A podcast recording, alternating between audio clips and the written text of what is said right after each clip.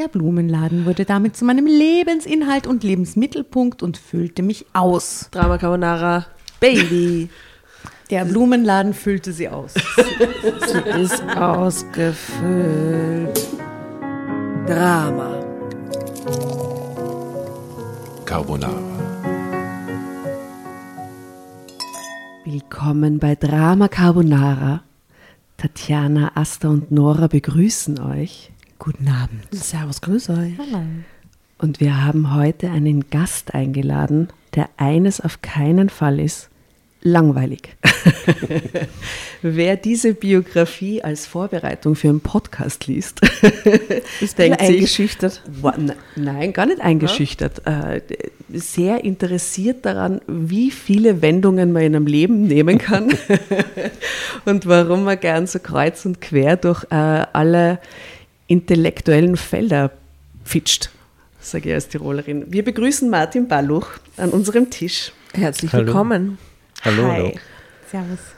Eh, extrem toll, dass du die auf so ein ähm, Experiment mit uns einlässt und so eine blöde Geschichte aus einem blöden Heft lesen wirst. Das ist so das Kontrastprogramm zum normalen Leben, oder? ja, ich lass mich überraschen. Ja, mein Leben ist eigentlich sehr ernst, muss ich sagen. Ja. Kaum blöde Geschichten, sondern erschreckende. Schau, ich gebe für alle, die nicht wissen, wer du bist, ich mache den Schnellflug und du kannst dann ergänzen, was dir besonders wichtig ist irgendwie. Ja? Also eigentlich bist du Physiker, bin ich drauf gekommen. Du hast Mathematik, Physik und Astronomie studiert, 89 deinen Doktor gemacht. Ja, genau. Dann warst du Universitätsassistent neben Stephen Hawking in Cambridge. What the fuck? Ansage. Da wollen wir nur mehr wissen. ähm, dann bist du plötzlich draufgekommen, Philosophie ist ein geiles Feld, hast Tierethik äh, dir zur Aufgabe genommen und hast da auch promoviert, so zwischendrin 2005. Das ist richtig, ja. Genau. Und jetzt, äh, und dazwischen was, äh, bist du einfach extremer Tierschutzaktivist worden. Und ich frage mich, äh, machst du noch irgendwas mit Physik?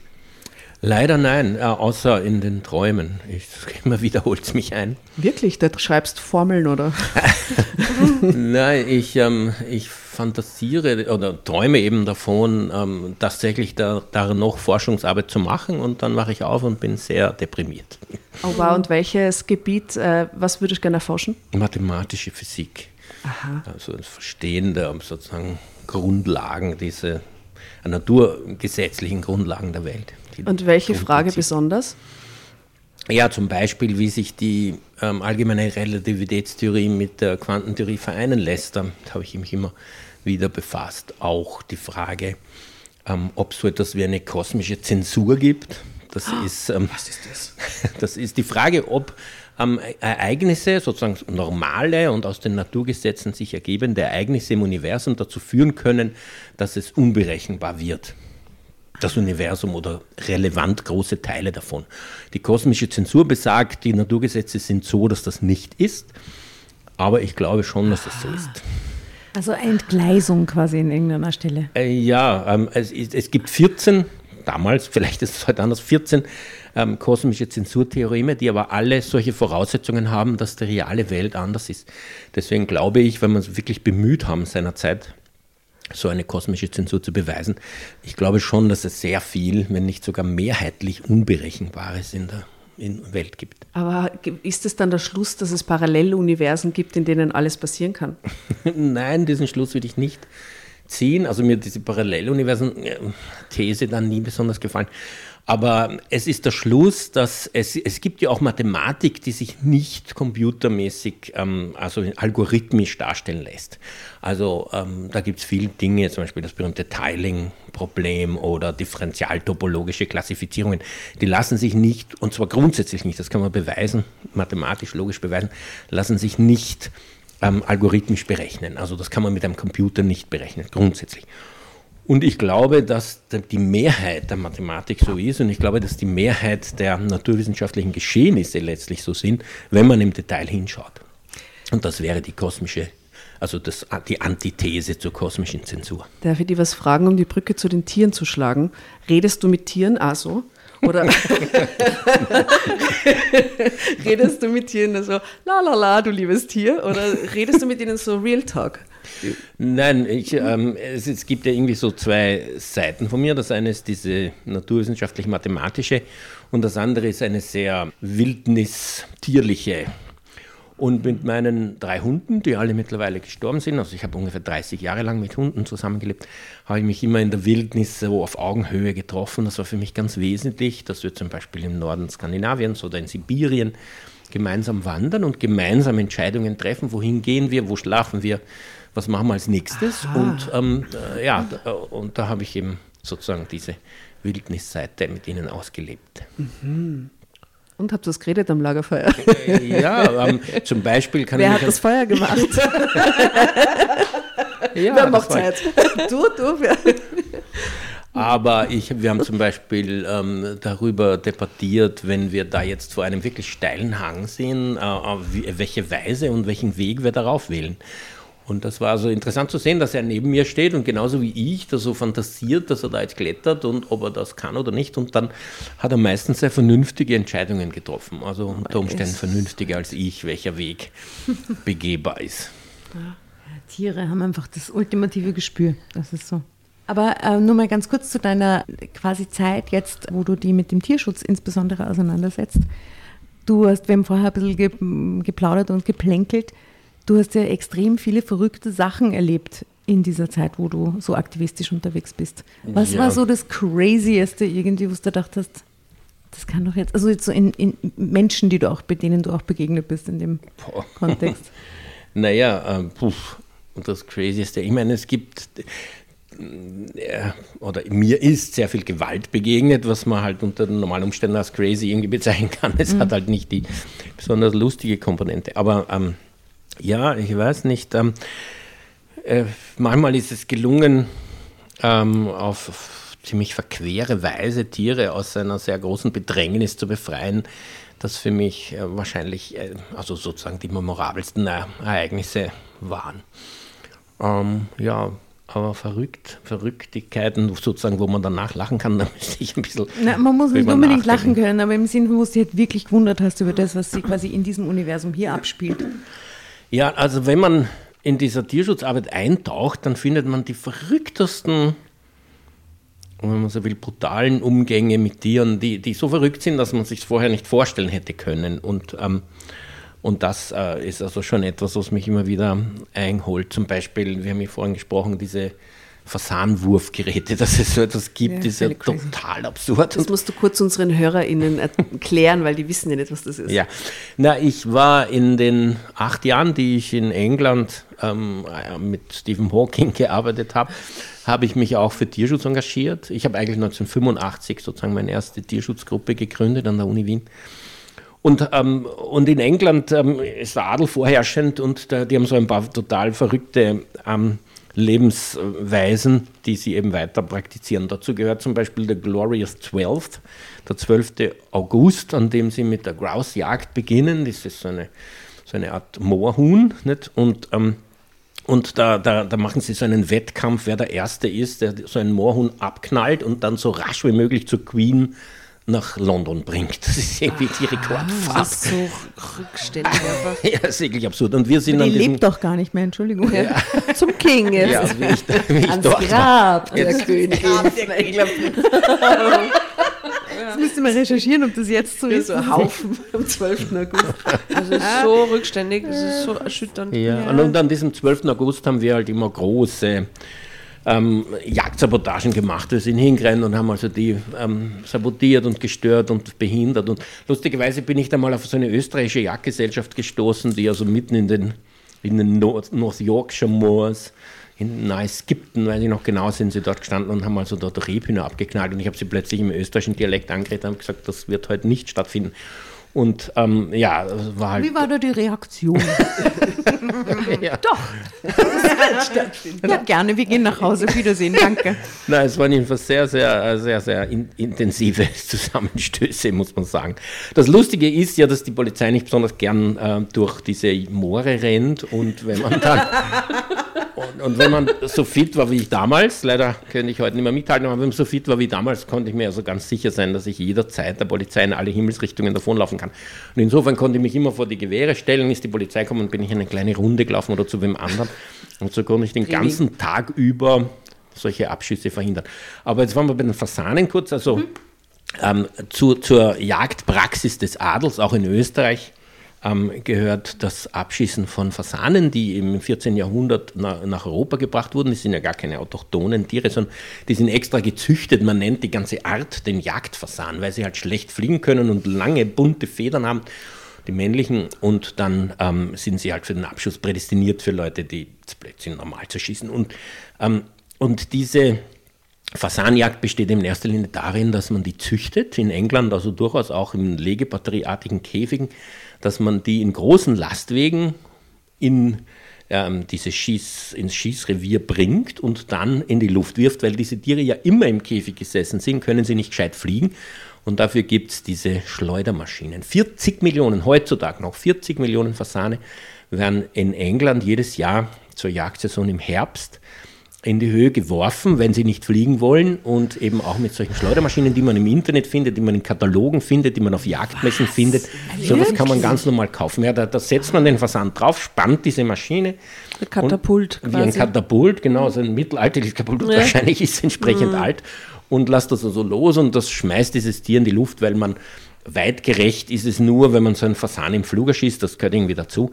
Ähm, ich habe übrigens solche Jagden in Österreich auch erlebt, halt ähm, ohne jetzt diese Schleudermaschine, aber mit ähm, gezüchteten Fasanen, bei Mensdorf Pui zum Beispiel.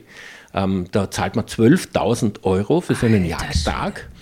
Und der ähm, bringt einen, also der, der bringt einen dann ähm, Vormittag dort in dieses Jagdrevier, dann fahrt also ähm, äh, der Lastwagen mit den Fasanen vor. Ich rede jetzt von damals, wie das noch passiert ist. Wir haben jetzt eine intensive Kampagne dagegen gemacht und ich hoffe, es ist heute zumindest eingeschränkter der Fall oder nur noch in Ungarn. Und ähm, ja, und dann werden diese Fasane sozusagen hinaufgetrieben und abgeknallt. Und dann kommt ein Lastwagen und dann werden so Tische mitten ins Feld gestellt mit weißen ähm, Tischdecken und dann kommen die Butler mit den Handschuhen Was? und dann gibt es ein Lachsfrühstück. Auf, ja? Dann gibt es ein Lachsfrühstück und dann essen die das und Schön. dann stehen die wieder da und die schießen und denen kommt ein zweiter Trieb, wie das heißt, und dann werfen sie wieder Fasane in die Luft. Und dazu muss man sagen, dass hinter jedem dieser zahlenden Jagdgäste steht ein Butler mit weißen Handschuhen, der das Gewehr übernimmt und lädt, während er mit dem anderen Gewehr schießt. Hat also jeder Jäger zwei Gewehre und da steht also immer da hinten und reicht ihm das Gewehr, um den nächsten Fasan abzuknallen. Und es werden garantiert 400 Fasane. Für die 12.000 Euro werden einem garantiert, dass man selber 400 Fasane pro abknallen Person. kann pro Person. Und das geht natürlich nur, wenn man sie aus Massentierhaltung in Ungarn anschafft. Also, lieber Martin, ich habe jetzt ähm, auf eine absurde Geschichte gehofft, aber die ist und aus Traumhaft. deiner Realität wahrscheinlich noch einiges öfter zu überbieten, aber die ist echt schwer zu überbieten, weil alles daran so weird ist. So, dieses, du hast erstens das Gefühl, es ist so, so eine längst vergangenen Zeit übernommen, irgendwie diese Kultur. Ne? Dann hast du ein Tier, das eigentlich nur deswegen hier überlebt hat, weil es eben nicht mehr so viel gejagt wird, nehme ich an, weil sonst hätte er eh keine Überlebenschance gehabt, dieser Fasan, weil er ja schlecht fliegen kann und gar nicht dafür gezüchtet ist. Den schmeiße ich dann mit einem Gerät in die Luft und lasse dann irgendwelche Depperten nur sehr viel Geld dafür zahlen. Unfassbar. Ich finde aber auch die Butler gut. Und die, ja, die Butler sind auch so ein Detail. Entschuldigung, ich habe vergessen auf die Butler und die weißen Handschuhe und die stecken. Ja. Nein, es ist völlig crazy. Wow. Kann, ja, man, absurd, ja. kann man sagen, dass ähm, zusammenfassend die Dinge, mit denen du in diese Richtung zu tun hast, immer von sehr viel Absurdität in irgendeiner Form gezeichnet Ja, sind, also jedenfalls, wenn man so normal lebt, würde man das meiste davon nicht erwarten, muss man mhm, sagen. Ja, also irrsinnig absurde Geschichten, die mir da untergekommen sind. Wo kann man online finden, was du alles machst und wofür man sich vielleicht selber auch engagieren kann? Äh, oder was würdest du raten? Ja, seit ähm, vielen Jahrzehnten bin ich im Rahmen des Vereins gegen Tierfabriken engagiert. Ich habe auch die Vegane Gesellschaft Österreich gegründet mit mhm. Partnerin und Bruder und beide diese Vereine existieren, leben auch im selben oder sind im selben Büro zu Hause und, da, und freuen sich über aktive Unterstützung. Also vgd.at ist das eine und mhm. vegan.at das andere. Da kann man auf jeden Fall ähm, anknüpfen. Es gibt sehr viel Aktivität und sehr viel Interesse, Leute einzubeziehen. Wir werden alle diese Informationen in unseren Shownotes verlinken für Menschen, die sich äh, mit diesen Themen beschäftigen wollen oder sie informieren wollen darüber. Was es für Initiativen gegen Tierfabriken gibt, gegen Tierleid. Gegen Fasanschleudern. Gegen Fasanschleudern. Die äh, Jagdsaison beginnt jetzt gleich, nicht? Also ja, es ist, das werden definitiv noch Fasane ausgesetzt in Österreich. Checkt mal aus, wir verlinken Etwa 100.000 noch in Österreich. Was du mit uns auch teilen magst, nur vielleicht an anderen Institutionen oder Petitionen oder Dingen, die man unterschreiben kann, teil bitte so viel wie möglich mit uns. Wir werden okay. das an unsere HörerInnen weitergeben, es sind doch ein paar. Ähm, das verlinken wir euch jedenfalls, was der Martin so macht. Und jetzt könnte man eigentlich auf die Geschichte überleiten, oder? Ja, mit der Geschichte. Es führt kein Weg daran vorbei. Sie hat nichts mit dem Tierschutz zu tun, sondern mit, deinem, mit deiner früheren Karriere, die dir jetzt in den Träumen noch oft begegnet. Mit einem Vorleben. Ja. Mit einem Vorleben, äh, in das du vielleicht wieder zurückkehrst. ja, aber nur nach dem Tod, so also vorher nicht. Kannst du dir nicht vorstellen? Ja, ich würde wahnsinnig gern, aber ich bin jetzt, da ist der Himmel Jahrzehnte weg vom Fenster. Ich habe überhaupt keine Ahnung, was da passiert. Und ich weiß nicht, ob ich in der Lage wäre, das auch nur in irgendeiner Form wieder aufzuholen. Also, also. ich habe ähm, mit Naturwissenschaften rein von der Ausbildung so jetzt nie was zu tun gehabt, aber ist das nicht was, wo man sie, oder tust du dann zwischendurch so weiterbilden und lesen und interessierst dich für Theorien von KollegInnen? Das ist ja doch jetzt auch schon eine neue Generation auch, die viel Neues ja, auf jeden Fall. Ich habe ähm, New Scientist abonniert und jede Woche nachgelesen, was da an weltweit passiert. Nur in den letzten fünf Jahren habe ich ein Kind, war 20 Monate in Kinderbetreuungskarenz und dann ist echt keine Zeit mehr. Ja. Ich musste wirklich schweren Herzens dieses New Scientist abbestellen, nachdem der Stoß ungefähr so hoch geworden ist von nicht gelesenen oh. Issues. Und das ist schon sehr, sehr traurig. Ja, ich habe auch versucht, in Vorlesungen noch zu gehen, aber da ist jetzt echt überhaupt keine Zeit und keine Chance. Aber vielleicht in zehn Jahren. Hast du im Laufe deiner Karriere jedenfalls jemals mit Schrödingers Gesetzen in irgendeiner Form beschäftigt? Ja, natürlich sehr viel. Ich habe auf seinem Stuhl bin ich gesessen, wie ich meine Diplomprüfung natürlich. in Mathematik gemacht habe. sonst? Entschuldigung. Ja. Entschuldigung, dass ich nachfrage, ja, so naiv. ich frage deswegen nach, weil die Überüberschrift von dieser Geschichte ist nämlich Schrödingers Glatze. Äh, die Theorie von Schrödingers Katze, glaube ich, kennt man mittlerweile so im Groben. Und darauf referenziert hier die Glatze und sie wird erzählt, diese Geschichte von Helene F55. Und sie sagt, ich wusste nicht, dass Physik so romantisch sein kann. Ist, war Physik jemals romantisch für dich?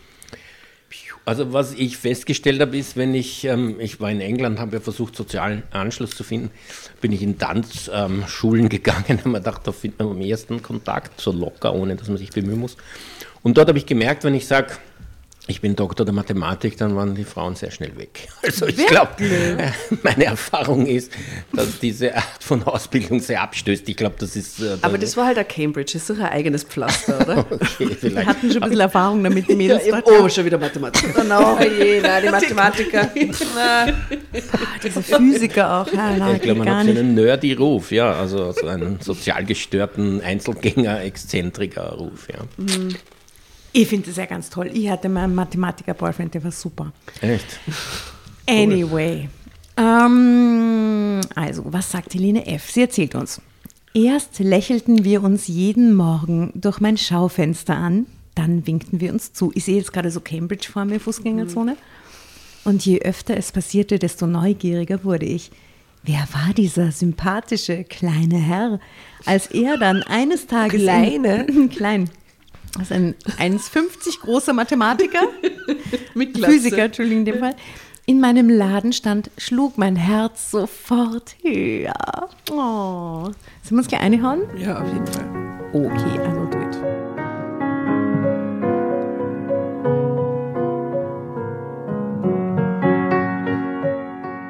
Ich habe vor einigen Jahren ein kleines Blumengeschäft in Cambridge übernommen. Ich war lange Bürokraft in einer Eisenwarenhandlung, von denen es heutzutage ja nicht mehr so viele gibt. Als mein Chef in Rente ging und keinen Nachfolger fand, war ich zunächst arbeitslos. Das bekam meine Nachbarin mit. Agatha, nenne ich sie jetzt, ja. Ähm, eine ältere Dame, die in der Nähe einen kleinen Blumenladen betrieb. Sie fragte mich sofort, ob ich nicht mal bei ihr ein bisschen aushelfen könnte. Das Angebot nahm ich mit Freuden an. Punkt, Punkt, Punkt. Und ich darf euch kurz die Helene vorstellen. Hier ist ein Foto von ihr, wo sie so. Mhm. Schon aus wie die Jasna. Oder? Das in den 55, 50-jährige Jasna. Ja, genau. Also ist es auf jeden Fall eine, eine, eine sehr gute, äh, durchtrainierte mhm. Frau im Sommerkleid mit einer Blume in der Hand. Das kann schon die Jasna sein. Das könnte schon die Jasna sein, gell? äh, genau, das ist sie jedenfalls. Also Zeitsprung. Aus meiner Aushilfstätigkeit wurde bald mehr und die Arbeit machte mir viel Spaß. Ich lernte auch sehr viel bei meiner Chefin. Im Laufe der Zeit musste ich den Laden auch oft alleine schmeißen, weil Agatha aufgrund ihres Alters immer mal wieder kränkelte. Irgendwann machte sie mir das Angebot, den Laden ganz zu übernehmen und das zu besonders günstigen Konditionen. Das ließ ich mir nicht zweimal sagen und sagte zu. Es war auch kein großes Risiko dabei, denn das Blumengeschäft hatte viele Stammkunden, die regelmäßig vorbeikamen.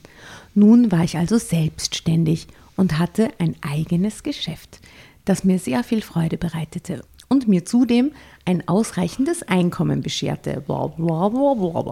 Der einzige Wermutstropfen, ich war allein und sehnte mich nach einem Partner, nach etwas Natürlich. Liebe. Sie macht Karriere, sie hat keinen Mann. Geborgenheit. Yes. Zeitsprung, es sind schon zwei Zeitsprünge, es sind drei Absätze Absätze auf einer auf Seite. Seite. Ronald und ich hatten uns schon vor, Jahr, vor Jahren getrennt. Unsere kinderlose Ehe war im Laufe der Zeit eingeschlafen. Wir lebten eigentlich nur noch aneinander vorbei und hatten uns nichts mehr zu sagen. Die Trennung zögerten wir noch eine ganze Weile hinaus, aber irgendwann sahen wir eines Tages beide ein, dass es so nicht mehr weitergehen konnte. Und so gingen wir dann getrennter Wege. Es war eine harte Zeit für mich. Ronald fand, ich finde den Namen so geil, Entschuldigung. Ronald, Ronald. fand Ronald, Ronald. Ja, Ronald fand ziemlich schnell eine neue Partnerin. Wie ich von einer Freundin erfuhr. Ich hatte da schon keinerlei Kontakt mehr zu meinem Ex-Mann. Ich allerdings blieb seit unserer Trennung solo. Wo sollte ich auch jemanden kennenlernen? Ich war ja niemand, der sich auf Partnerbörsen herumträgt, aber im realen Leben vielleicht irgendwo. Im Blumengeschäft? oder einen großen Freundeskreis hatte. Der Blumenladen wurde damit, ist tatsächlich wahnsinnig inspiriert von dieser Geschichte, weil alle drei schauen mich an, so, äh, keiner schreibt ja, Drama Carbonara, es tut nichts. Okay, ich bemühe mich. Der Blumenladen wurde damit zu meinem Lebensinhalt und Lebensmittelpunkt und füllte mich aus. Drama Carbonara, Baby. Der Blumenladen füllte sie aus. sie ist ausgefüllt.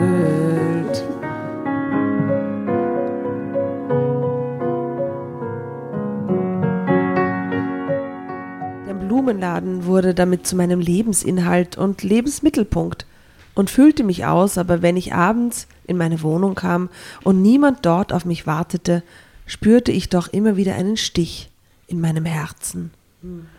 Irgendwann gab ich den Gedanken auf, jemals einen neuen Partner zu finden und fügte mich in mein Schicksal.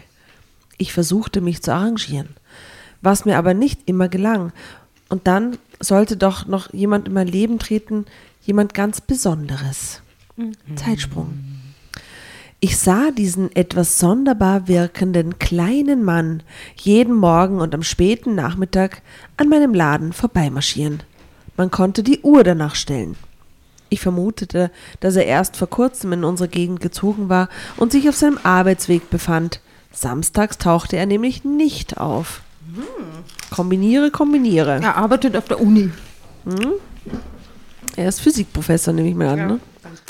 Nach einiger Zeit wartete ich regelrecht darauf, dass er an meinem Schaufenster vorbeikam. Manchmal hatte ich den Eindruck, als wenn er mit sich selbst reden würde. Ein sonderbarer Kauz. Und er trug immer die gleichen Sachen. Einen hellen Trenchcoat, geht immer, der ein bisschen zu groß wirkte, oversize good, einen schwarzen Hut, etwas zu lange Stoffhosen und dazu ausgetretene Turnschuhe. Hip-Hopper. Ja, Berlin, also es klingt für mich jetzt nur so trendy. Und er hatte stets eine braune und ziemlich abgenutzte Aktentasche dabei. Das wird mir, das wäre der Off-Ding. Der Rest wäre cool, aber die wirklich eine Aktentasche. Ja, wird, ja, doch, gut, doch, in doch. Tagen wie diesen ist schwierig. In Tagen wie diesen jemand mit Aktentasche. Aber so ganz junge. Na. Mm -mm. Extrem aufgesetzt. Er sah irgendwie aus wie ein verrückter Professor. Und so nannte ich ihn dann im Geiste auch den verrückten Professor. Als er an einem der Werktage nicht um die gewohnte Zeit erschien, die er ja normalerweise peinlich einhielt, machte ich mir sofort Sorgen. War er krank? War etwas passiert? Ich atmete auf, als er dann mit ungefähr einer Stunde Verspätung doch noch auftauchte. Puh, Gott sei Dank. Okay, sie ist schon verfixiert auf ihn. Extrem, wenn ein Fremder mal eine Stunde zu spät kommt oder mit dem du noch nie geredet hast. immer nur aus dem Fenster. Aber er ist sonst immer pünktlich. Normalerweise ging er wie in ein Selbstgespräch vertieft in einem, an meinem Laden vorbei. Was ein bisschen weird ist. Doch eines Tages blickte er in mein Schaufenster, sah mich und lächelte mich freundlich an.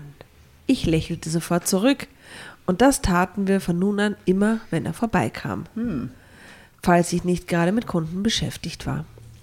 Irgendwann begannen wir uns zum Gruß zuzuwinken. Wow, es wurde ein regelrechtes Ritual. steigert sich voll. Wow. Ich stelle mir gerade vor, wie das so weitergeht, so in so einem, in so einem Monty Python-Sketch, wo am Anfang so Hallo und dann zum Schluss so crazy. Als er an einem, Morgen, an einem Morgen wieder an meinen Laden vorbeikam und mir wie gewohnt zugewunken hatte, blieb er plötzlich stehen, so als ob ihm gerade etwas eingefallen wäre. Und dann stand er auf einmal mitten in meinem Laden. Wow. Zeitsprung. Ich wünschte, ich wünsche einen schönen guten Morgen, sagte er und lüftete kurz seinen Hut. Was ein Trenchcoat. Einen Trenchcoat. Ich konnte nun sehen, dass sich eine Halbglatze darunter verbarg. Er sah irgendwie knuddelig und sehr liebenswert aus. Schönen guten Morgen, grüßte ich freundlich zurück.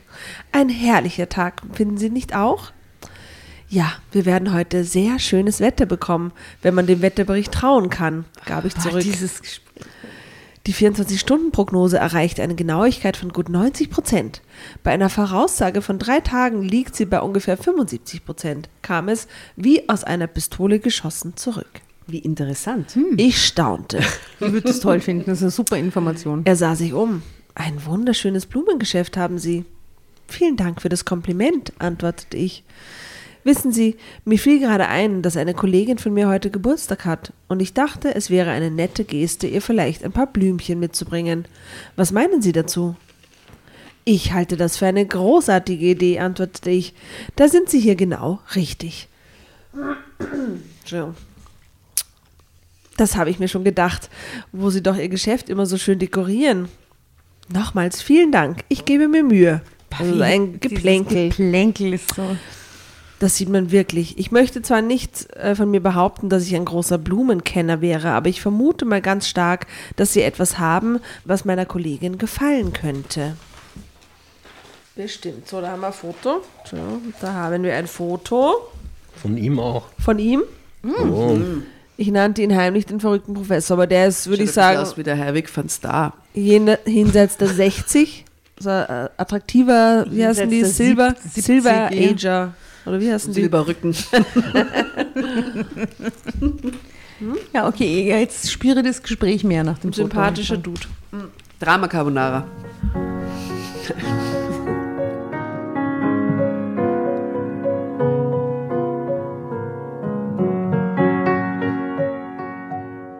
Ich nickte. Soll ich etwas für Sie zusammenstellen? Verzeihen Sie, wenn ich das vorab frage. Haben Sie da vielleicht gewisse romantische Absichten? Ich meine, wegen der Auswahl der Blumen. Gut, gut ausgecheckt. Gott bewahre, antwortete er. Sie ist wirklich eine sehr, sehr nette Kollegin, der ich gern eine Freude machen möchte. Allem Gott bewahre ist eine Reaktion. Gott bewahre. Das will man nicht hören. Das so, oder? Gott bewahre. Ich hege da keinerlei amoröse Ambitionen. Die Gute ist zudem glücklich verheiratet. Na dann. Ich nickte wieder. Ich denke, ein schöner, bunter Frühlingsstrauß wird da genau das Richtige sein. Ich habe da völliges Vertrauen in ihre Fachkenntnis, kam es zurück. Wenn man es dirty liest, ist besser, ja. Ja, gell?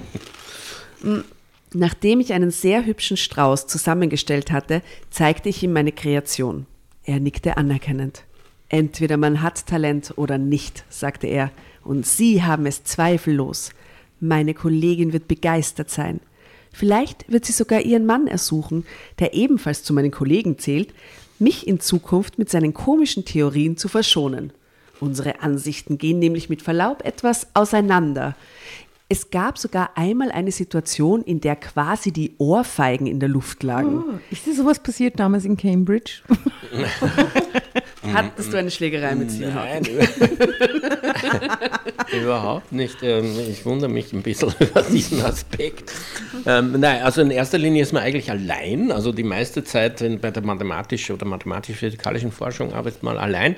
Und dann tut man halt alle mm, paar Wochen ähm, die Arbeitsgruppe informieren und die sind meistens, ähm, haben stellen kritische Fragen, haben aber keine großartig untermauerbaren Gegenthesen. Also man ist eher allein. Und ist man im Homeoffice oder wie muss man das Ja, vorstellen? das ist heute. Damals gab es kein Internet. Obwohl ich hatte schon, ja, ein E-Mail gab es schon. Aber ähm, nein, also Homeoffice, ich war immer im, im Büro. Allerdings in Cambridge heißt in einem riesigen gotischen Turm. Ganz weit oben war ich und konnte so die Stadt überblicken und so. Es war schon ein cooler Ort. Wow. Und ist dir mal passiert, wie man so aus so Filmen kennt, du hast so auf einer Tafel irgendwie ganz lange Formeln und äh, Notizen und dann hat jemand das gelöscht oder, oder gelöst oder gelöst. Am nächsten Tag du kamst und da stand die Lösung. Nein, das lösen nicht. Aber was tatsächlich passiert ist, erstens, dass man mitten so geht und ganz was anderes denkt und dann plötzlich kommt einem ein ganz ähm, toller Einfall und man muss unbedingt immer und überall Schreibzeug haben, um das sofort aufzuschreiben. Und manchmal ähm, ist mir passiert, dass ich wirklich in der Nacht aufwache und ich habe die Lösung für ein Problem, wo ich gar nicht bewusst drüber nachgedacht habe. Wow. Also äh, Das, mit dem Träumen, you see. Wow, das okay. ist ganz, also das ist schon so, ja, dass offensichtlich das Hirn die ganze Zeit, insbesondere in der Nacht, diese Probleme bearbeitet. Und was hast du dann gemacht? Du hast einen Kugelschreiber Sofort aufgeschrieben, ja, und dann gehabt. so aufgeregt gewesen, dass man noch unbedingt sofort ins Büro gehen muss und das einmal durchrechnen und sich anschauen. Also ich weiß nicht, ob man eine Vorstellung, ob ihr eine Vorstellung habt, was mathematische Forschung ist, weil man setzt ja nicht hin und, und macht irgendeine lustige Rechnung, kommt 34 raus und freut sich. Entschuldigung, so, so habe ich mir das auch. naja, geil. Sondern man, ja, man entwickelt Ich habe schon ein paar Hollywood-Filme gesehen, ich weiß, wie das läuft. Ja? Ja, man, man entdeckt, würde ich eigentlich sagen, sogar mathematische Objekte und man muss feststellen, ob das, was man da jetzt glaubt, entdeckt zu haben, ob das wirklich existiert, indem man einen Existenzbeweis führt, einen Konsistenzbeweis führt und sich anschaut, ob diese Definition, ob das wirklich passt. Und, äh, und, und ich meine, das Erstaunliche ist, ähm, das Erstaunliche an der Mathematik ist, dass wenn man eine Lösung findet, dann merkt man plötzlich sofort, das ist eine. Das ist so eine Harmonie, Harmonie die einen da packt ähm, und die das alles total vereinfacht, was man vorher so für so kompliziert gehalten hat. Also es ist eine unheimliche Ästhetik in der Mathematik. Die hängen an deinen Lippen, ich finde das fantastisch. Ah, Zurück zu dieser wahnsinnig aufregenden Geschichte. Wenigstens sind wir nicht langweilig, okay? Ja, aber das das ist das ja, Motto des Die Geschichte Tatjana ist, ich habe schon, also ich muss sagen, ich, ich bin nicht diejenige, die sie recherchiert hat, die Tatjana hat Ich habe sie recherchiert. wird schon weil, noch was passieren, oder? ja, weil es, es kommt nur der Herr Zeilinger in der Geschichte vor Echt? und den würde ich so gern einladen, weil ich den... Nobelpreisträger. Was? Der ist jetzt Ja, Nobelpreisträger. ich weiß, stell dir vor, ein Nobelpreisträger hier bei so einem Schaß mit einer Geschichte, wo er selber vorkommt. Ich habe mir gedacht, das wäre fantastisch. Also die Geschichte ist nicht toll, aber sie passt auch heute sehr gut. Er ist auf Schrödingers Stuhl gesessen. Ja, ja, Entschuldigung, Also mehr- mehr Tatjana, geht dass ich nicht. diese Wahl. Aber äh, Zeilinger, oder? Anton Zeilinger haben wir gesagt, der, das Problem an ihm ist, dass er irrsinnig ähm, christlich-katholisch ist. Und zwar so sehr, dass ich mir vorstelle, dass ihm gewisse Dinge ähm, nicht bereden würde oder bereden kann. Geschichte. Ja, ja, da muss man, glaube ich, aufpassen. Also ich habe ihn einmal gefragt, ähm, diese Reduktion der Wellenfunktion, wie er sich dem annähert. Und da hat er mir tatsächlich gesagt, das ist für ihn Gottes Werk, das hinterfragt er nicht. Und da bin ich echt aus den Schuhen gekippt. interessant. Man dachte, wie kann ein Physiker sowas Wie sieht sagen? denn das aus? Das Gegenteil. Ja. Ja. Aber es gibt mehr so religiöse Physiker, habe ich Äh, Ich hoffe nicht, oder? aber. naja, der Taschner ist zum Beispiel irrsinnig religiös und ein Mathematiker, aber also ich muss sagen, in der, in der mathematischen Physik in, in Cambridge, wo wirklich die Creme de la Creme der Welt die Tür sich in die Hand gegeben hat, die Türklinke, habe ich sehr selten bis nie solche irgendwie besonders religiös ähm, fühlenden Personen getroffen. Die waren also eher sehr. Ja, aber der neue Nobelpreisträger ist auch halber Österreicher, gell? Heute Physik äh, Nobelpreisträger, so oder? Ja, War ja. heute in der Zeitung ist Ungar, ungarischer Österreicher oder irgend sowas, gell? Ja, ja, genau, ja. Und hat so die also so Lichtblitze, die besonders kurz sind, entwickelt, mhm. sodass man Elektronen anschauen kann. Schon bemerkenswert, ja. Mhm. Na gut, zurück zu unserem Bemerken. Zurück in die Banalität. Professor. ah, so, Talent, entweder man hat es oder nicht. Genau, fast, genau, fast seine Fotzen geflogen. Es lagen quasi Ohrfeigen in der Luft. In der Wissenschaft geht es nämlich manchmal durchaus temperamentvoll zu. Der Mann hat schließlich keine Ahnung. Okay. Was offensichtlich nicht so ist, aber ja, okay. wir wissen es jetzt besser. Sie sind also Wissenschaftler? fragte ich interessiert. Ich bin Professor für theoretische Physik an der hiesigen Universität. Cambridge. Aha, meine Einschätzung mit dem verschrobenen Professor war also richtig gewesen. Und was unterrichten Sie da so? Mein Gebiet ist die Welt der. Du musst raten. Martin, do it. Atomphysik. Quanten. Quantenphysik. Quanten? Was war das denn? Oh. Erst. Das wäre eine gute Stelle für die zu schreien, aber ich lasse die nur durch. Hattest du mal so ein Flirt, wo du gesagt hast, ja, also ich beschäftige mich mit Quanten und die Person gesagt hat, oh wow, was ist das denn? Quanten, das klingt ja cool. Nein, nein, nein. In der Tanzschule hat der keiner mit ihm geredet. Ja, es war, schon, es war schon viel früher, ja. Die haben gesagt, was machst du? Und ich habe gesagt, ich bin Doktor der Mathematik, ich habe mir eingebildet, jetzt schauen die begeistert. Aber das war ein Grund, umzudrehen. Ja. Ich habe es dann verheimlicht nach einiger Zeit. Und sie begreift nicht, was er tut. Also besser. Quasi. Quanten? Ja. ja, hörst du? Alle, die nicht wissen, was Quanten sind, jetzt hat es erklärt. Ja, Quanten, das sind so kleine Dinger. Die kleinsten, die es gibt. Und die machen einfach, was sie wollen. It's magic. der Geschichte. Liebe ihn. So, so. Hm, was machen die denn so? Ja, nun, das ist eine etwas längere Geschichte. Er machte ein nachdenkliches Gesicht. Was machen die denn so? was, was, sie wollen. ja, die sind die kleinsten Dinge und die machen, was sie wollen. Und es stimmt aber irgendwie. Wo man den Welle-Teilchen-Dualismus erklären sollte, das wäre das, Auf jeden Fall, ich bin dafür. Ja. mhm. Das ist nämlich der spannende Augenblick. Oh, wow. Willst du Drama Carbonara, Baby, schreien, äh, in einem Satz diesen Wellendualismus, uh, whoever it is, erklären und dann weiterlesen? Okay. Ja, Drama da musst du aber schreien, sonst gib ich es dir nicht. Ja? wo sind wir? Da, wo, sie, wo ihr die Quanten. Du wirst die Qs sofort entdecken. Bitte? Bei den Quanten die vielen Qs. Ach so, Quanten, Quanten, Quanten. Mhm. Genau, ja. Ähm, Welle-Teilchen-Dualismus, man schickt ähm, äh, Licht zum Beispiel auf einen Doppelspalt. Und ähm, das Erstaunliche ist, also das sind so zwei Spalten und man denkt sich jetzt, wenn Licht aus Teilchen besteht, dann müsste es ja entweder durchs eine oder durchs andere gehen. Und de facto passiert aber so, dass es gleichzeitig durch beide geht und dahinter interferiert, sodass es Stellen gibt, wo es nie aufkommt und Stellen gibt, wo es schon hinkommt. Und man kann ihn versehen, ähm, Einerseits sind diese Quanten, verhalten sich wie die Welle von einem Wasser, das eben so auf, eine, auf Spalten zugeht. Und andererseits verhalten sie sich wie Teilchen, weil sie eben auch ähm, ja, in verschiedenen Aspekten Teilchencharakter haben. Und das ist eben äh, ein Beweis, dass man solche Dinge nur mit Mathematik begreifen kann, weil mit dem handfesten Erlebnis in unserem Mesokosmos ähm, hat das nichts mehr zu tun. Also das wäre die adäquate Antwort. ja, und dann dreht sie um und geht und verkauft dem Nächsten irgendwelche Blumen. ähm, wer ist Friedel? Hm.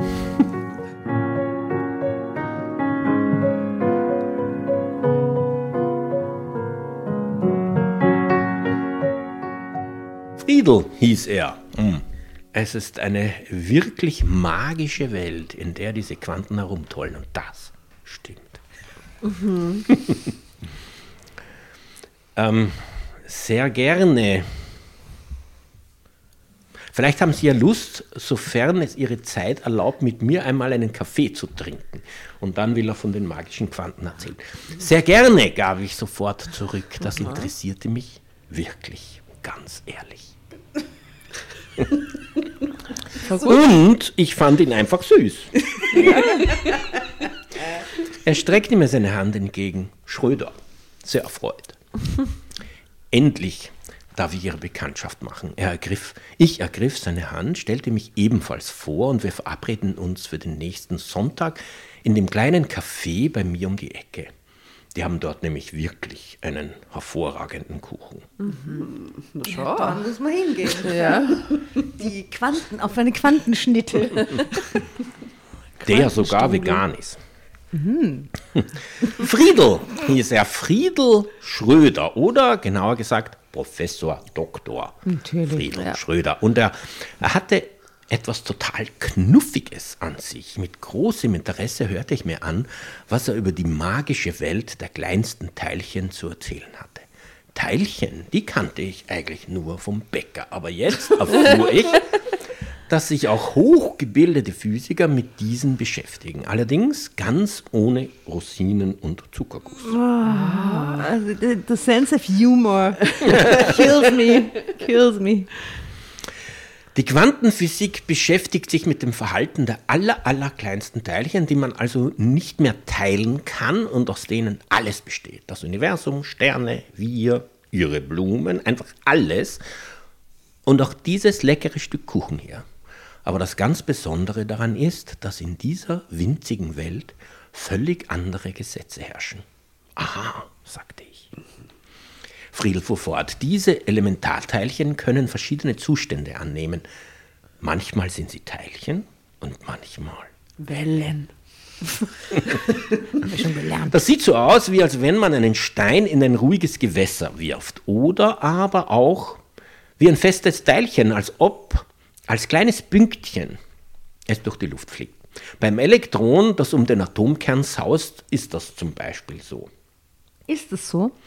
Nein, weil, weil, das Elektron wird ja durch den Atomkern elektrisch angezogen. Und wenn ich jetzt einfach die Maxwell-Gleichungen, die also diese elektrische Anziehung beschreiben, wenn ich das berechnen würde, dann würde es in 0, nix hineinspiralen. Das heißt, den Atomkern kann man nicht mit zwei Teilchen beschreiben, sondern da braucht man schon einen Wellencharakter, sonst geht es nicht. Und das macht die Schrödinger-Gleichung. Das wäre ah. nämlich die Gleichung, die zum ersten Mal es geschafft hat, so das Verhältnis von Elektron zu Atomkern zu beschreiben. Also er ist theoretisch inhaltlich am richtigen, oder die Autorin ist theoretisch am richtigen Weg. Ja, es Richtung gibt vieles Schrö drin, was... Richtung Schrödinger zumindest. Richtung Schrödinger-Gleichung, ja. ähm, und das Herumsausen, das machen die so, wie sie Lust haben? Naja, ganz so einfach ist es nicht. Wenn man sich eines dieser Elementarteilchen anschaut, sprich zum Beispiel die Position oder die Geschwindigkeit messen will, entscheidet es sich erst, ob es eine Welle oder ein Pünktchen ist. Und zwar genau in diesem Moment. Verrückt, nicht? Und ist das so? Ja, außer dass man nicht sagen kann, es entscheidet sich. Aber de facto gibt es ähm, gibt es die Heisenbergsche Unschärfe. Und da gibt es auch einen Nobelpreisträger aus Österreich, den Wolfgang Pauli, der leider schon sehr früh wahrscheinlich am Bauchspeicheldrüsenkrebs verstorben ist, jedenfalls an einem Krebs. Und der hat einen Nobelpreis gekriegt, ähm, in den 40ern, glaube ich. Und der hat also das Pauli-Ausschließungsprinzip und ganz tolle ähm, äh, Ideen über Antimaterie entwickelt. Also eigentlich sozusagen belegt, dass es tatsächlich sowas wie Antimaterie geben muss. Aus den mathematischen Gleichungen ist das herausgekommen, wie wenn x gleich 1, kann plus 1 und minus 1 die Lösung haben. Man hat aber minus 1 nicht ernst genommen, weil gesagt, was soll Antimaterie sein? Aber wenn man es ernst nimmt, dann findet man ähm, tatsächlich sozusagen eine neue Welt, die aus Antimaterie besteht. Starknet zum Beispiel. also wie Starknet fürs Internet, ist es so? ja, nur ich, ich, war, ich war einige Zeit lang, also nur ein paar Wochen in CERN, in diesem Kernforschungszentrum.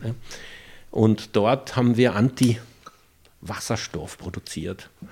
Also wirklich ähm, Wasserstoff aus Antimaterie mit Proton und äh, Antiproton und Antielektron. Und dass das wirklich geht, ist schon beeindruckend. Und man könnte letztlich eine Anti-Welt machen, so wie sie hier ausschaut. Eine Anti-Welt? Wie? Aber könnten wir die erfassen, die Anti-Welt? Ja, ja, die ist ähnlich wie wir. Nur wenn die Anti-Welt mit der Welt zusammentrifft, dann es ist alles weg. explodieren sich und verschwinden, ja. Beide. Beide. Wow. vielleicht ist das die Lösung für alles. Mhm. Okay.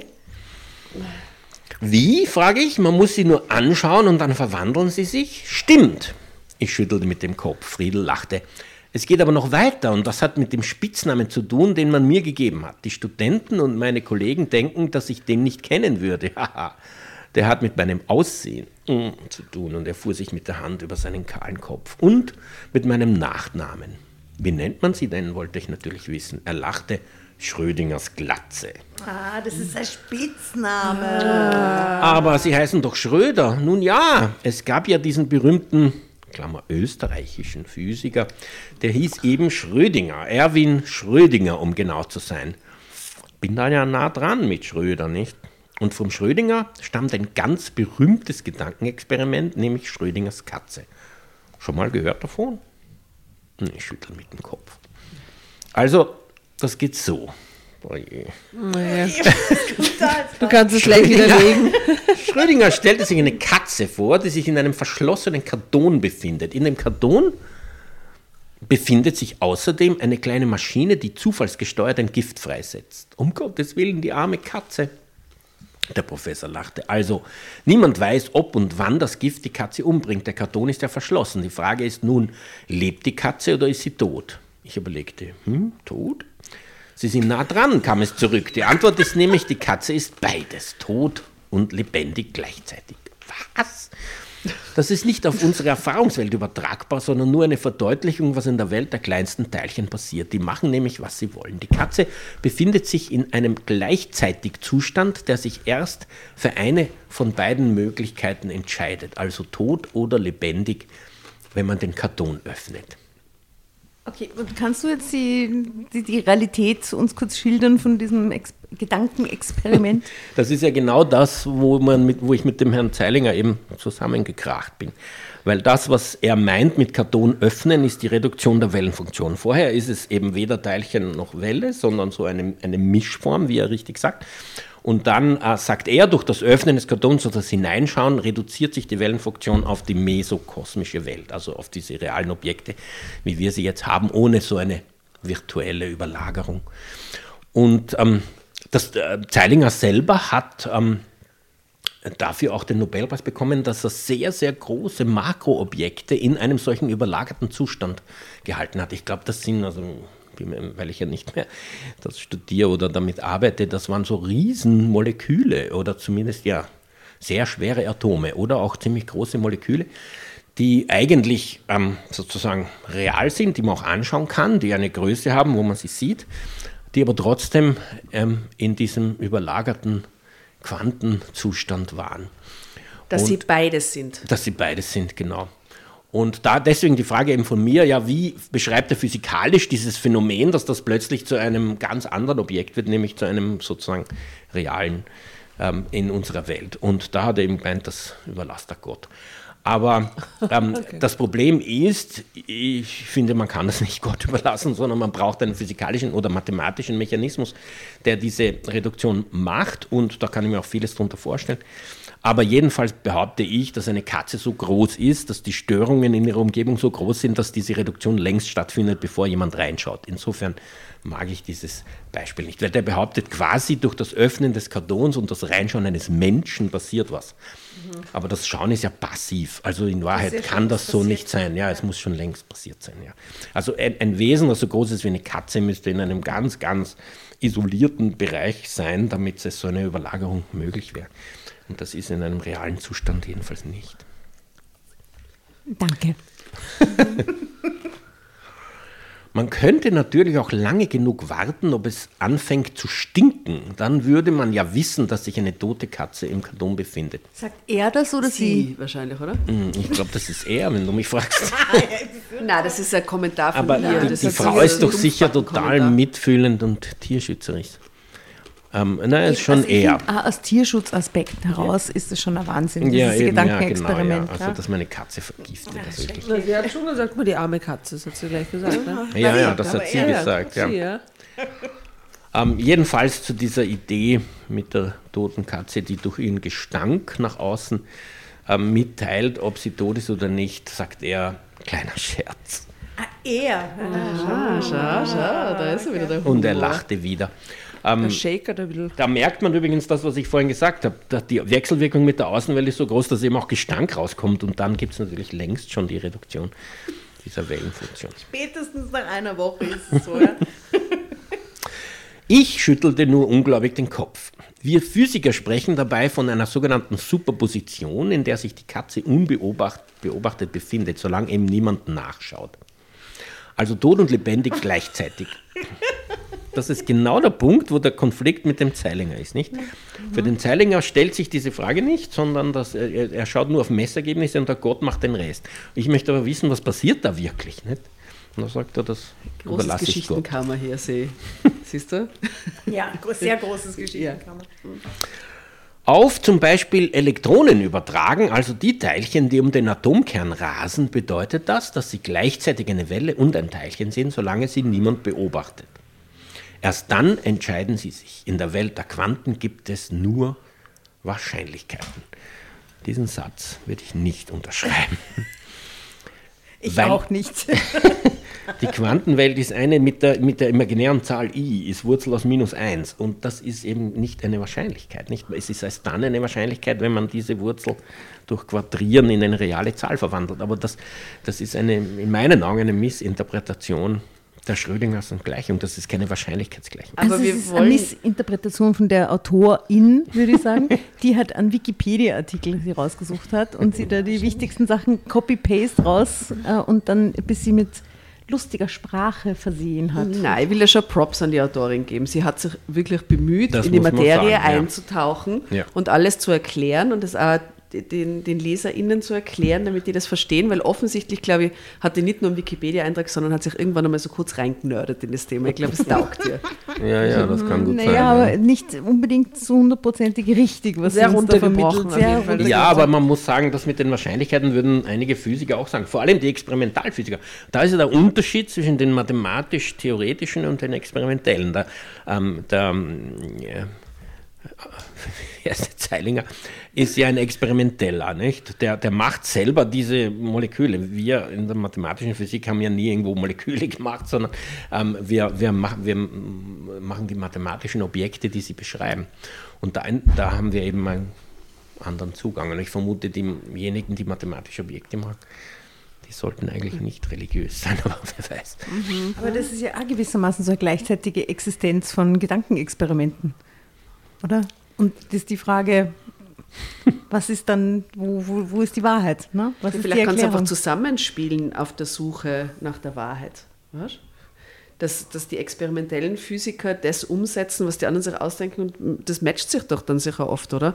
Da wird die Wissenschaft doch ähnliche Wege gehen und die einen beschäftigen sich halt auf die Art mit dem Problem und die anderen auf die Art und das wird sich doch ergänzen und einander nutzen, Na hoffentlich, sicher, oder? sicher, sicher. Wenn Experimentelles und Theoretisches nicht zusammenarbeitet, dann funktioniert nichts. Aber Beispiel Pauli, Beispiel Albert Einstein, der hat mathematisch gewisse Dinge, wie zum Beispiel schwarze Löcher, deduziert, rein gedanklich, die sich erst Jahrzehnte später experimentell bestätigt haben.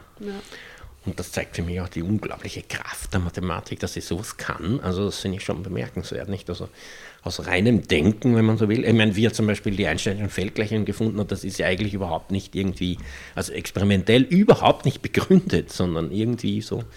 Es ist einfach die harmonischste Form des Verhältnisses von einem Energieimpulstensor, nicht so, so ein Ja, vielleicht finden sie das göttlich, diese harmonische Form, die kommt doch in der Religion sehr oft vor irgendwie, oder?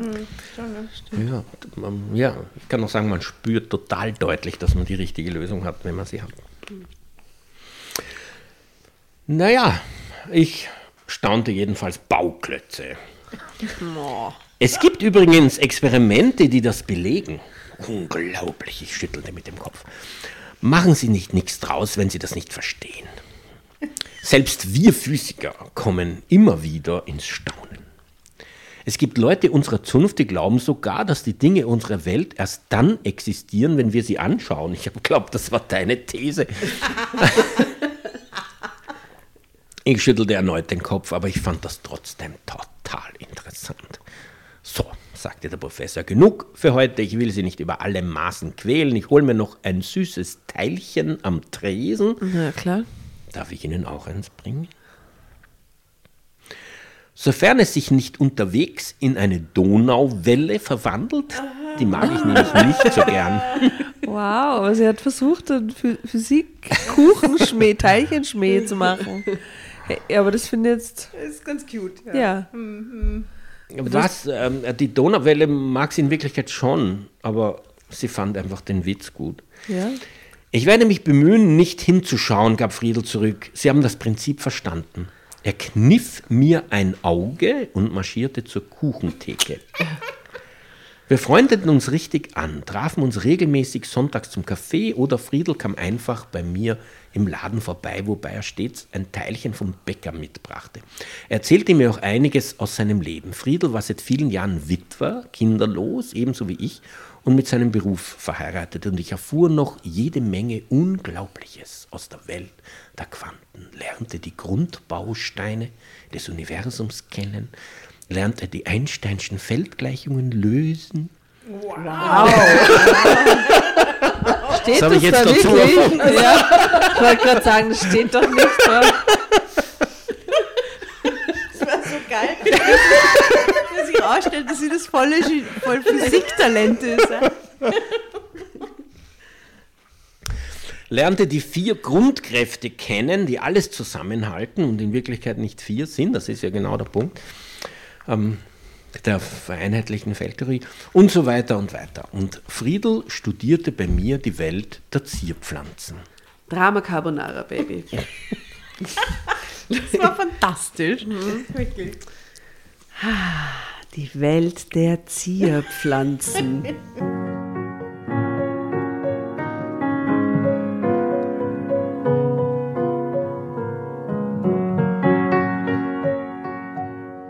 wie man einen hübschen Blumenstrauß bindet. Zeitsprung. Eines Tages erzählte er mir etwas über Quantenteleportation. Ein österreichischer Physiker hatte dafür den Nobelpreis. Den das ist der Zeilinger, genau. Ja, ja. Ein österreichischer Physiker hatte dafür den Nobelpreis bekommen. Was das nun wieder war? Hm, einfach ausgedrückt und es geht weiter, es ist eine, Bildungs-, eine Bildungsgeschichte. ja, dann lernt man mal was. Man hat zwei Elementarteilchen miteinander verbunden, was man Verschränkung nennt. Wie man das macht, würde zu weit gehen. Habe ich auch nicht kapiert. Die beiden Teilchen sind also nun miteinander verschränkt und man bringt eines davon an einen anderen Ort und der kann hunderte, tausende oder Millionen Kilometer entfernt sein.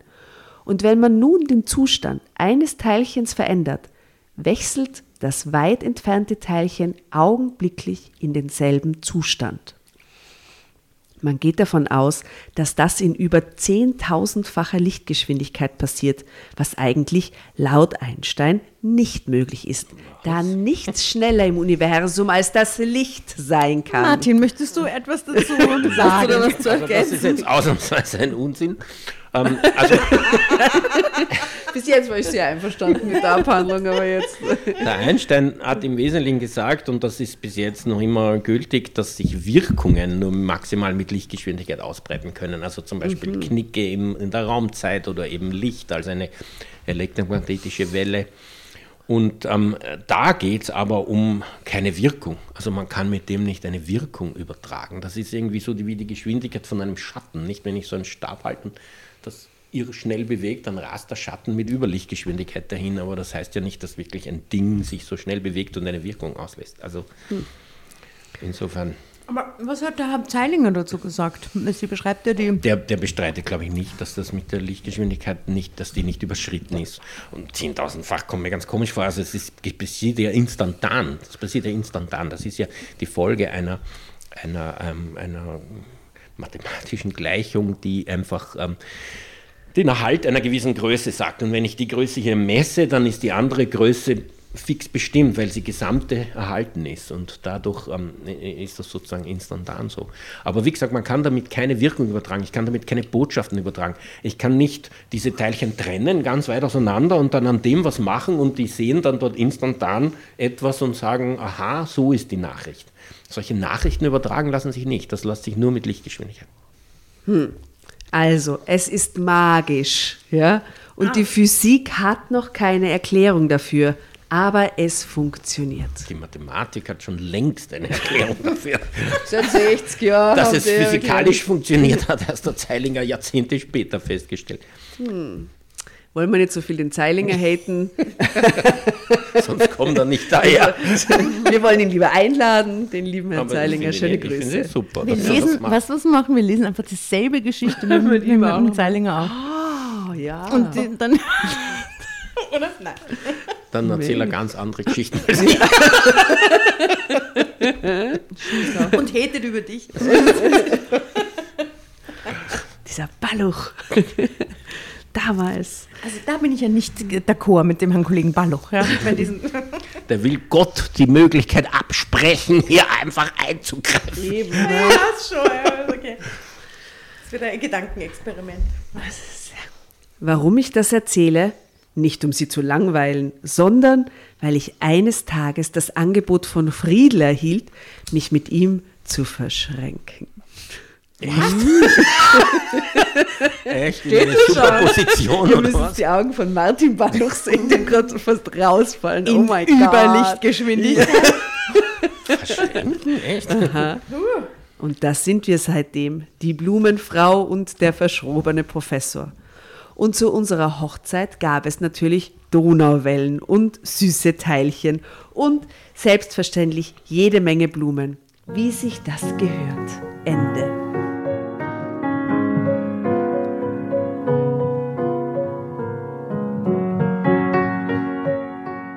Ende? Ja, sind verheiratet, haben sich verschränkt. Die haben sie verschränkt. Das war eine Geschichte, wo jemand vom Blumenladen steht, man plaudert zehn Stunden über Physik und dann heiratet man. Das aber ist die das ist Geschichte. ja Aber sie hat für Die heute Essenz funktioniert. fehlt ja in der Story, oder? Aber für heute hat sie funktioniert. Die Geschichten sind der Auflage für alle, äh, sich darüber witzig zu machen oder was zu erzählen. Und dafür hat sie fantastisch Ja, sie hat funktioniert. fantastisch funktioniert. Aber ich habe mir Geschichte. nur ein bisschen mehr, wie soll ich sagen, Nein, also ein die paar, Wellen, ein paar mehr Wellen erwartet. Irgendwas muss er, genau, dass sich das aufbaut langsam, aber dass der eine Verschränkung Na, anbietet, Lichtgeschwindigkeit Wie hat man sich das vorzustellen, wie einen physikalischen Ding. Vortrag? Oder, oder dass er gleichzeitig Schluss macht und nicht Schluss macht oder so. Der- ja, ja. genau. Irgend- Irgendein weiteres Ich Gedanken. meine, man muss ja sagen, bei der Verschränkung oder Superposition kann man das ja mit vielen Teilchen machen. Das muss ja nicht nur zwei sein. Polyamorie. Ah, polyamoröse Theorie quasi. Polyverschränkung. Ja, von dem habe ich schon gehört auf Tinder, aber das sagt man nicht so. Ja. Naja, die Quantenphysik macht schon. Der Zeilinger, wie gesagt, hat ja so große Teilchen, die aus vielen kleinen besteht, gemacht, die alle in, in einer Verschränkung sind. Was sagt uns das wieder über den Zeilinger? Mhm. ei, ei, ei. Ja, das war, danke Tatjana. Gern. Danke, also interessanter Ausflug. Ich habe, ich glaube, mit niemand anderem hätten wir heute so viel gelernt wie mit dir zu dieser Geschichte. Äh, sonst hätten uns die völlig ratlos zurückgelassen. Wir hätten Komplett. alles geglaubt. Ja, genau. Ach. Was ist die Konklusion aus der Geschichte? Ja, Eigentlich, äh, man darf äh, nicht in diesen Klischees denken mit, hey, ich bin Mathematiker und nein, ich date dich deswegen nicht oder so. Das wollen wir nicht. Das sind zwei aus völlig unterschiedlichen Welten, die sich eine Chance gegeben haben. Das finde ich Auch. sehr schön. Auch langweilige Menschen paaren sich. verschränken sich. Ja. Jeder Topf findet einen Deckel, wenn man lang genug wartet. Jeder Topf Ohne kann sich dass man in solche, wie heißen die, Partnerbörsen gehen muss. Hm, Aber wer weiß, ob diese Moral stimmt, weil ich kann mir vorstellen, Vielleicht dass sollte das ich mein Tinder-Profil irgendeine Verschränkung. äh, Verschränkungstheorie mal draufhauen und warten, ob sich irgendjemand meldet, der es versteht. Ähm, ja, why not? Naja, wir wünschen den beiden von ganzem Herzen alles Gute für die Zukunft. Absolut. Ja. Ich habe nur mal gedacht, ob die, äh, ob die Nora auch nur eine Weisheit aus der Geschichte gezogen hat. Also, weißt du, Naturwissenschaften sind bei mir. Ich war sehr still, weil ich sehr untalentiert bin, was Naturwissenschaft angeht. Aber ich finde es natürlich faszinierend und habe dir äh, sehr gespannt zugehört. Aber für mich ist alles so abstrakt, dass es irgendwie, ja, dass ich es einfach so stehen lasse und ich sowohl die eine als auch die andere Version geglaubt hätte.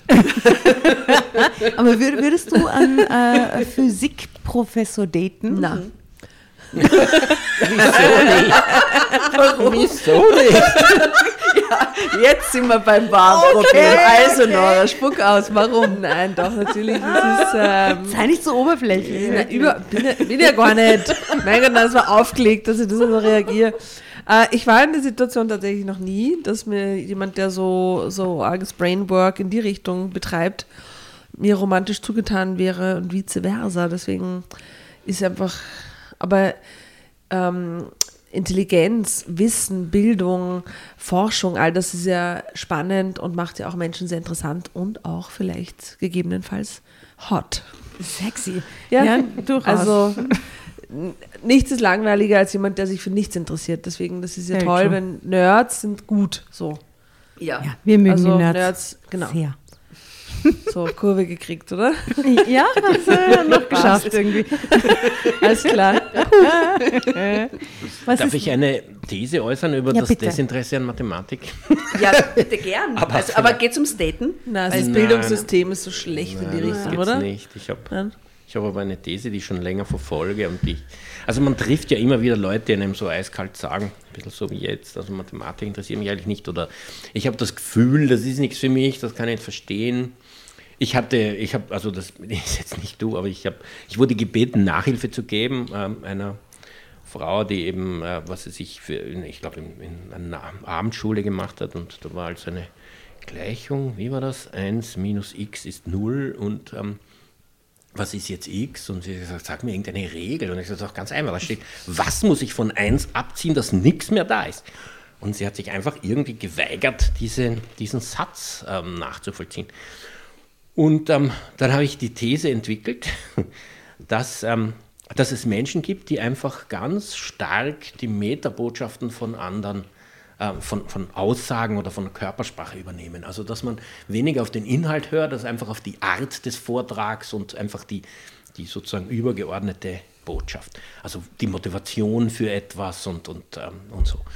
Und die Mathematik zeichnet sich dadurch aus, dass sie einfach keine Metabotschaft hat. Es ist die Abstrahierung. Nicht, wenn ich sage, da habe ich eine Birne und wie viel muss ich essen, damit keine mehr da ist, dann ist das ganz was Konkretes und ich habe lauter so Zusatzbotschaften. Birnen wachsen auf einem Baum, Essen, habe ich jetzt einen Hunger.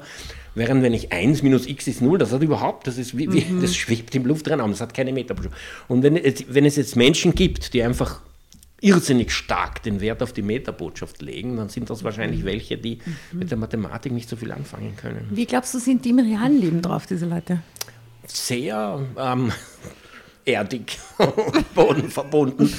ähm, also ich meine, äh, der, der, der mathematische Logiker sieht jemanden zittern, der sagt, aber mir ist nicht kalt. Dann sagt okay, du sagst, dir ist nicht kalt.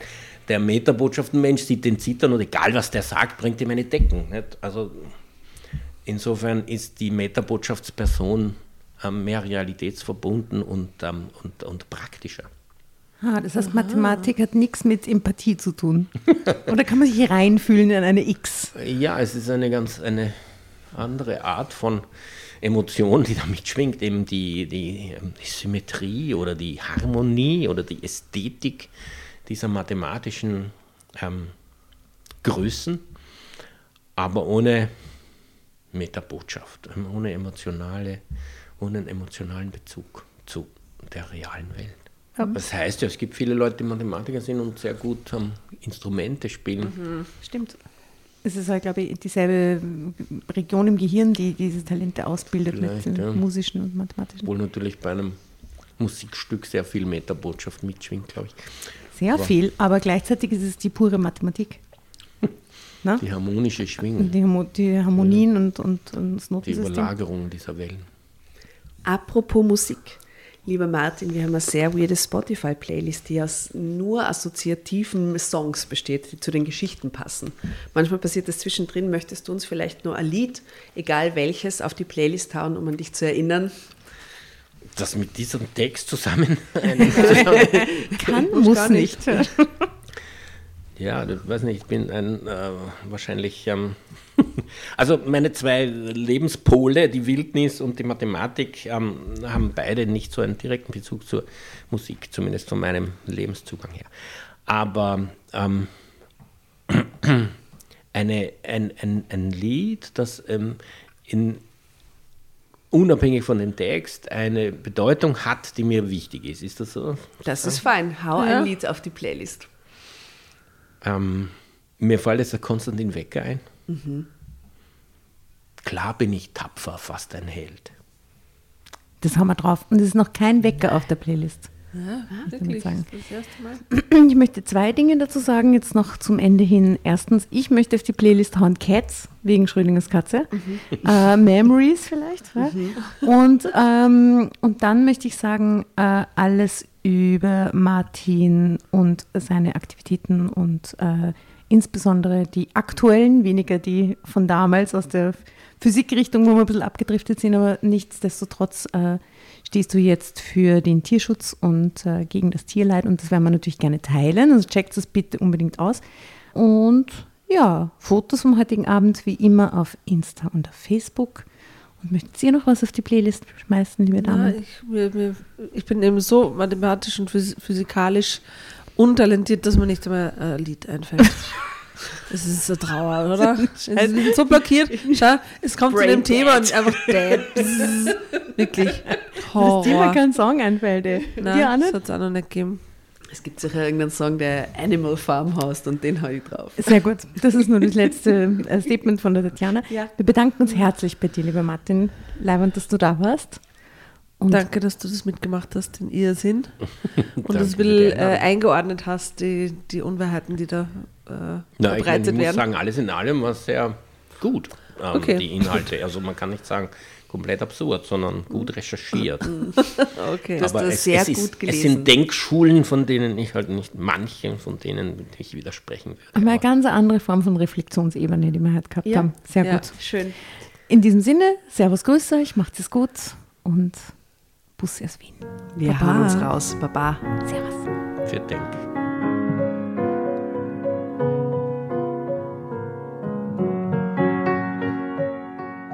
Und bevor ihr euch jetzt verabschiedet, wünschen wir uns noch ein, zwei, drei Dinge von euch.